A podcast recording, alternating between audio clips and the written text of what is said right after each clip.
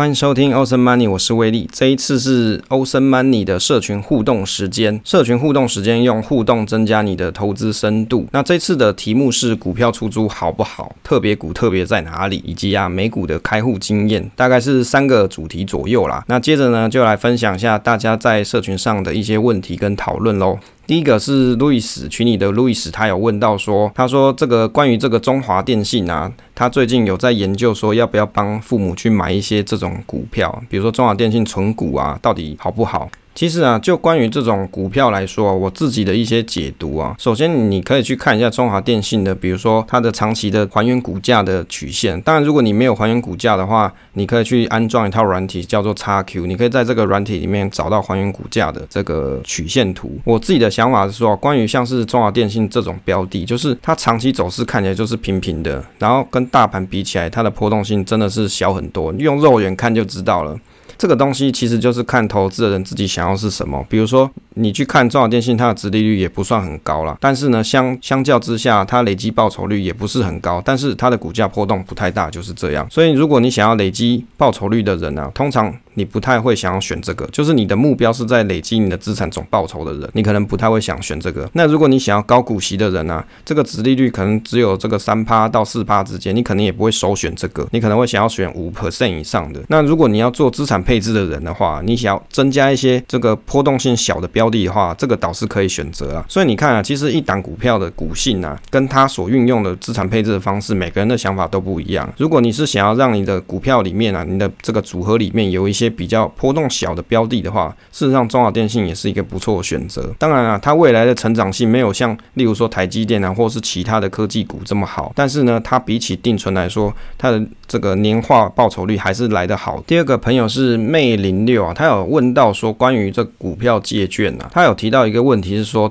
如果我股票借出去之后啊，需不需要去避开除权息？那没有避开除权息的话，会不会影响到自己的权益啊？这个问题其实很好，像是有很多朋友，你可能存股嘛，或者是你长期投资一些股票，你手上的这个投资部位这些股票，除了每年领领股息之外啊，好像也没有什么其他的作用，因为你就打算长期放着，也不打算去一直买卖它。那你要怎么去活化这样子的股票标的呢？最对于小资来说啊，其实最好的方式就是你。你把它借券出去，就是把股票出租给别人，这是一个比较风险相对小非常多的一个方法。当然，对一些资深的存股玩家来说，他可能还会去使用直借的方式，把股票这个质押出去，就是跟银行再借钱回来。当然，如果你没有相当的投资经验，不建议去做质押这个行为啦，因为这个是需要精妙的计算啊，跟你必须要考量你的风险承受程度，你才可以去做这样子的一个规划。那回到他刚才这个问题啊，如果你借券出去股票出租出去啊，那你没有避开除权息的时候，会有什么问题呢？其实最主要的问题是在于说，你到底需不需要这个股利扣抵税额这件事情。这个股利扣抵税额，政府有规定嘛？如果你持有股票有股利的话，每年有八点五 percent 的股这个扣抵税额。那当你把这个股票啊借出去之后啊，在除权息的时候，股票是在别人的手上，所以呢，这个股息呀、啊，并不会发到你这边来。那大家已经会觉得奇怪啊，那股息竟然不会发到我这，我干嘛借给别人呢？这个券商呢，他会给你一个东西叫做补偿金制度，就是在你的股票借出去给别人这个期间。对方他所说到收到的这些股息啊、股利啊，券商他会拨这个权益补偿金给你，就等于是你等效于你的股息的意思啊。但是问题是这一部分的所得税啊，就是这笔收入的所得税，在这个税务上面它是称作租赁收入。好，这是我以前做的研究啊，如果有错大家再跟我讲。它是称作租赁收入，所以你是没有股利扣抵税额可以使用。那如果你想要股利扣抵税额的朋友，你就必须在除权息之前把这个股票给它扣回来，扣回未。来，你就可以持仓，好，你就可以去领到你股利这件事情，你就有股利扣抵税额，所以它的名目是不一样的。至于哪一种方式好，因为每个人的所得税的集聚都不一样，你必须要去考量你自己的自身情况，去算一下你到底每年的扣抵税额是有多少，那这样子换算出来的结果。是不是适合参加除权息啊？因为有些朋友他是比较所得比较高，他集距比较高啊，他不适合参加除权息。那有的人是适合，因为配上股利扣抵税，搞不好他还可以扣退税。所以啊，每个人的状况不一样，要自己试算才知道这个权益是不是会受损。当然呢，如果你不 care 这个，比如说比你不 care 这个股票扣抵税额的话，你不。不 care 这件事情的话，你直接一直放着，让券商把你的股票借出去收这些，比如说补偿金啊，或者是收这些租赁收入，也是一个可以的方式啊，就看你怎么取舍。第三个朋友是 Angela，他有提到说，券商的说明说，单笔出借的收入低于两万零一十元。应该就没有税的问题吧？那小资族刚开始投资不久，他说他没有这么多财力可以买到几百张股票啦。所以券商这个例子是不是跟小资族的距离比较遥远？就税务上来说是没错啊。如果你的股票没有借出去这么多，你的收入没有这么多的话，就是借出的收入啊，就你租给别人，人家给你租金嘛，这个租金没有超过两万多块，事实上是不用考虑到税务的问题啊。我觉得如果你可以借到。收入到两万多块的人，其实你甚至可以去找一些专业教你怎么避税的一些机构，哦一些专业的人士帮你做规划，可能会比较实在。第四个朋友是 Piano，他有提到一个问题点，是在说他以前有问这个元大营业员。借券的问题，然后呢，营业员跟他说没有元大万事通，跟他，然后还有跟他讲说要有一百万才可以开始借券，就是你的部位可能要有一百万啦，所以他当年是没有继续再问下去，大概就是两年之前吧。这个关于这个东西，其实我的想法是说，有时候像这种借券的东西啊，每个券商它的规定是不一样的。那所以呢，这个也就是为什么群主交流是一个不错的方式。有时候你不好意思去问营业员，你问问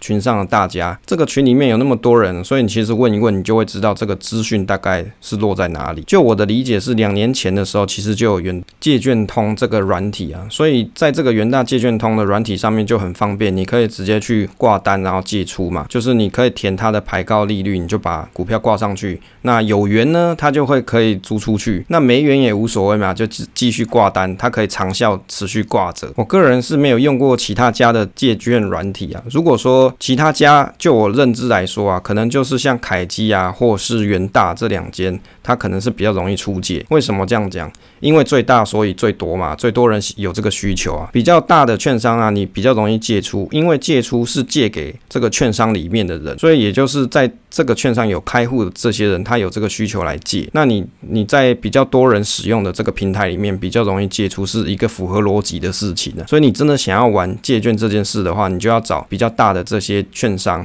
来去做操作，你比较容易借得出去。不过最后还是要提醒啊，如果你有一些标的你要借券出去的话，你还是。要去想，你这个标的你短期不会操作，那因为。你有些借券借出去啊，你真的要把它扣回啊。就我的经验，你可能要早上扣，下午才会回。但是有时候盘势变化很快，股票的股价变化的很快。你如果真的你想要卖啊，你没有办法及时去卖。所以这这件事一定要在你借出之前就要先想清楚。还有一个问题是很多人常常问诶，我有一些比如说定存股的标的，那波动又不大，到底会不会有人来借啊？说实在的，你就挂着借借看没有关系。就我的经验，像什么中华电信啊、第一金啊、和库啊这些标的，就是。比如说稳稳的这种标的啊，其实都还有人借。我有时候去想想，这些标的真的有人要放空吗？好像不一定哦。他有可能是借这个券来去做一些，比如说像是质押或是其他的行为，这是我想到的。但是具体他们是怎么玩的，可能你如果知道的朋友可以跟我分享一下。第五个朋友是 M Y L I 啊，应该是 Miley 吧？他有问题是说，他想问期货结算日对台股的影响是什么？然后波动大是指主力为了做价去炒作吗？然后台股跟期货有联动这样，台股跟期货当然是有联动关系啊，而且还有夜间的这种期货交易啊，所以有时候有些朋友，像有些群主的朋友，他会晚上还在看这个期货夜盘，然后去推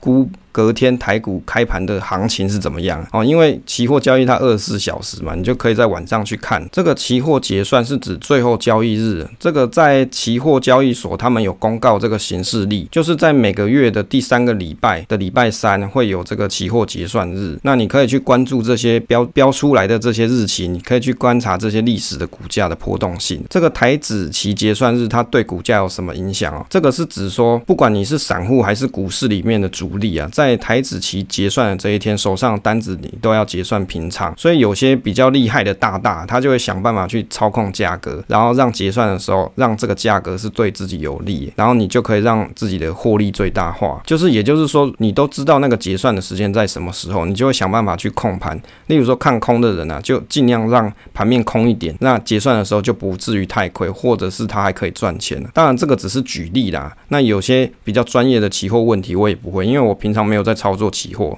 这只是我的一个 study 的结果。第六个朋友是 Kv，他有提到说，在美股里面，这种 DRIP 的功能是什么？DRIP 啦，就是指说股息再投入的意思。就是如果说你有投资美股的朋友，有些券商，应该说大部分券商都有吧。至少我使用的 TDA，它里面是有这个功能的。也就是说，比如说你已经买好的标的，比如说某档 ETF，你可以开启这个这个股息再投入的功能，它每年发的股息啊，就不会再。会给你或者是干嘛，给你支票之类的，他就直接继续再投入在这档标的里面继续滚钱呐。所以如果你想要节省，比如说操作时间，像以前美股的时候，他那时候还有六块七块的这个手续费，当然现在是不用不用钱啊，大家都零手续费啊。只是说在当年来说啊，的确是可以省下一些手续费，而且还可以节省你操作时间。所以我在。TDA 的一些部位，基本上我都是开这个功能，就让它一直一直滚下去，我也不太理它这样。第七个朋友是讯 S H I N E 讯，他有问到说，想问问有没有人买过特别股啊？是不是很难买啊？那也有群友提到说，其实这些特别股有些成交量蛮低的，流通性比较差。这个特别股到底是什么东西哦？为什么它到底叫特别？特别在哪里？首先应该要提到说，为什么公司它要好好的普通股不发行，它要发行？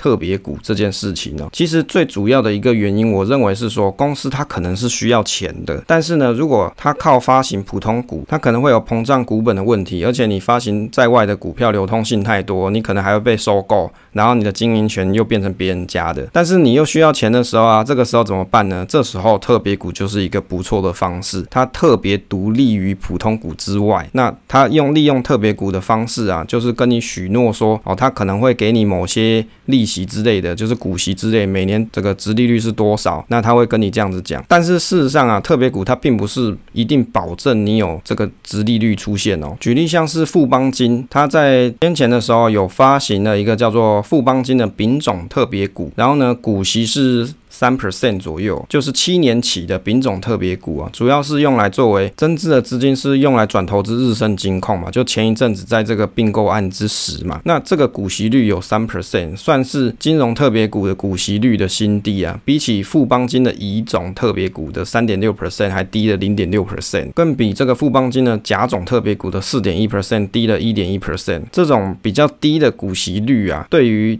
投资人来说，它到底是不是具有吸引力呢？特别股它有着低股价波动率跟高殖利率的一些特性啊，可以有时候很像债券的那种概念啊，而且还可以在公开的股票市场买卖，又比起像债券，你真的去买债券的这种流通性低来得好。那相较于普通股，它有股利分配的优先权，那只有普通股有分派股利，那你就要先分派特别股股利。但是当公司如果说它获利大增的时候，股普通股的股利增加，股价走高，但是呢，特别股的分派股利是固定不变的，所以如果说公司的它的情况啊，它有赚很多钱的时候，你的特别股的股价通常也不会有太大的变化，但是它也是有一个好处啦，如果说这个公司它要被清算的时候，那特别股的。股东啊，他的优先权去分配剩余财产的分配权啊，是优先于普通股的。那其中有一个特性比较重要，叫做可累积或是非累积型的这种特别股。也就是说，如果那一年公司它没有足够的盈余可以去分派股息的时候，就分配股利的时候，那如果是可累积型的，你的股息啊，可以累积到有盈余的年度一次发放，这个就是可累积型的特别股。那如果说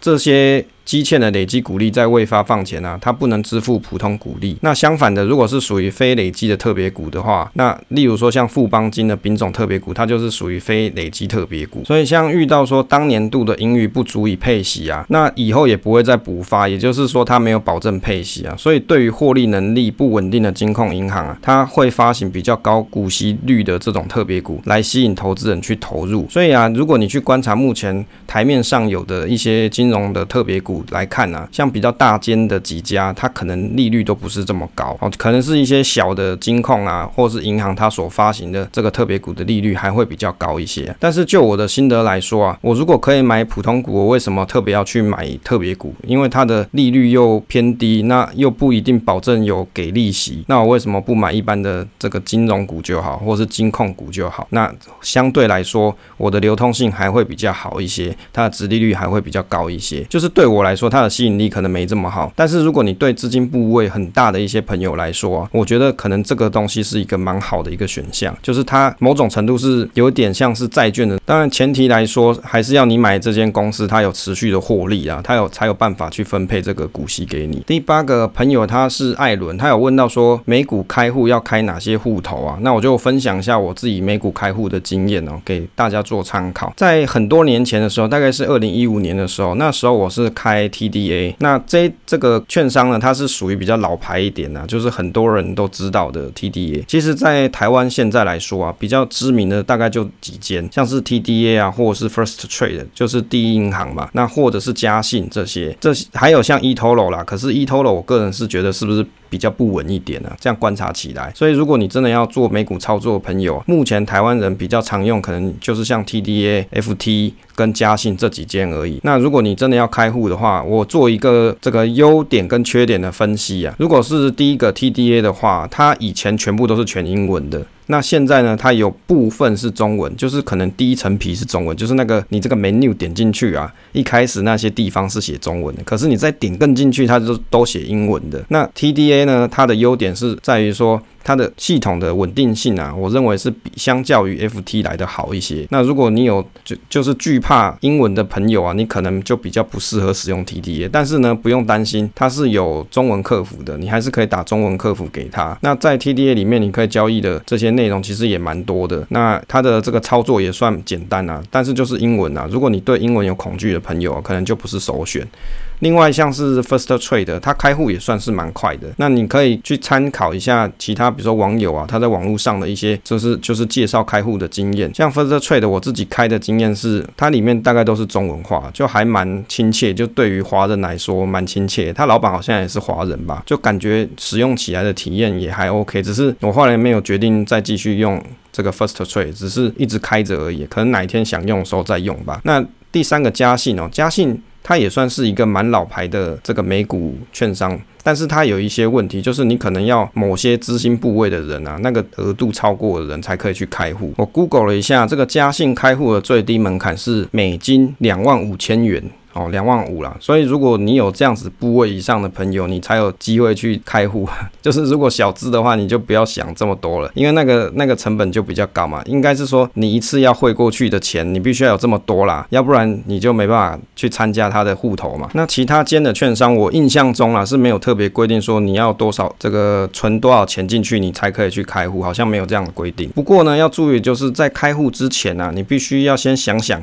你要怎么弄到。这个英文地址的证明这件事情，英文地址的证明，有些券商是要看英文地址证明啊。现在是不是有券商可以直接看台湾这边发行的一些中文地址的证明是可以的？这个我就不晓得，因为太久了。我当年是去邮局里面申请这个存款的证明，然后呢自己再用小画家翻译成中呃中文翻译成英文，然后用这样子的影这个扫描档啊寄去给 TDA 才审阅过关。其实他那时候有讲说，比如说你可以用一些比如说水电费的账单之类的英文版本也可以认证，但是我也不知道去哪里申这种东西。后来去查询到比较简单方式，就是用邮局的这个存款证明。那你可以开个英文，哎、欸，好像是有英文版本的，那只是地址要自己再去写一下这个英文地址上去，这样。那那时候是这样子就可以开户成功。因为我当时在找这个地址也是找了蛮久。为什么？因为现在很多人其实你的账单啊根本就没有实体账单啊，那东西搞不好也不寄到家里。比如说你的一些水电瓦斯啊那。可能都是用网络缴缴嘛，甚至他也不寄账单给你，那你到底要怎么去证明你住在什么地方？哦，那就是如果你想要开户的朋友，你又不知道这要怎么弄的话，这是一个经验给你当参考。不过要特别记得，就是如果要做美股的投资的时候，你还是要先算一下你的会费的成本呐。这个应该在以前的节目忘了在第几期，反正我讲过好多次。就是如果你要汇钱过去的时候，你要考量到成本问题啊。比如说你今天只打算投资个三万块台币，花了一千块的会费，就是你要把这个。你的三千块啊，电汇到比如说美股券商，结果你只是投资三万块而已啊，那你汇一次就要一千块台币，那不是搞笑吗？你的成本就超级高。所以啊，在做美股投资之前，你先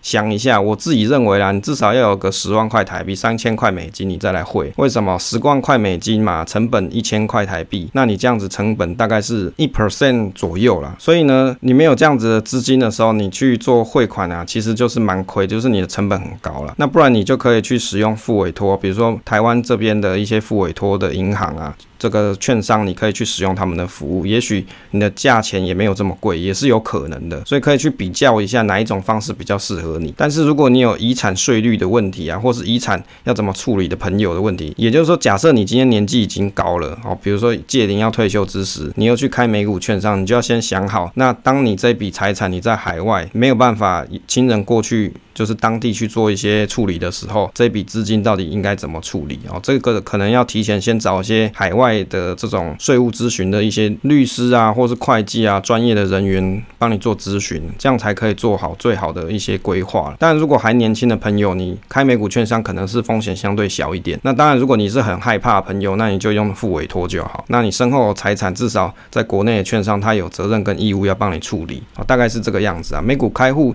其实也不是很难，就是。你可能要先去查询一下各个网络上的一些经验，那因为每每个时期啊，这些条件开户的条条件跟一些优惠的活动都不一样，所以你可以先去查询一下当下时下的这个情形，然后评估一下哪一个操作界面啊，使用难易度啊，或者是它有些特殊功能，哪一种是你需要的，那你就去开那一家就好。好，那但是不要一次开太多，这样蛮累的。好，以上就是这一次的 Q&A 互动时间啦，欢迎大家再来跟我多多互动啦。那希望一些经验的分享，或是大家讨论的内容，对于收听的听众来说都会有一些帮助。那如果你也想要参加我们社群互动讨论的朋友，可以在下方填写表单，填入之后会把参加的链接寄给你。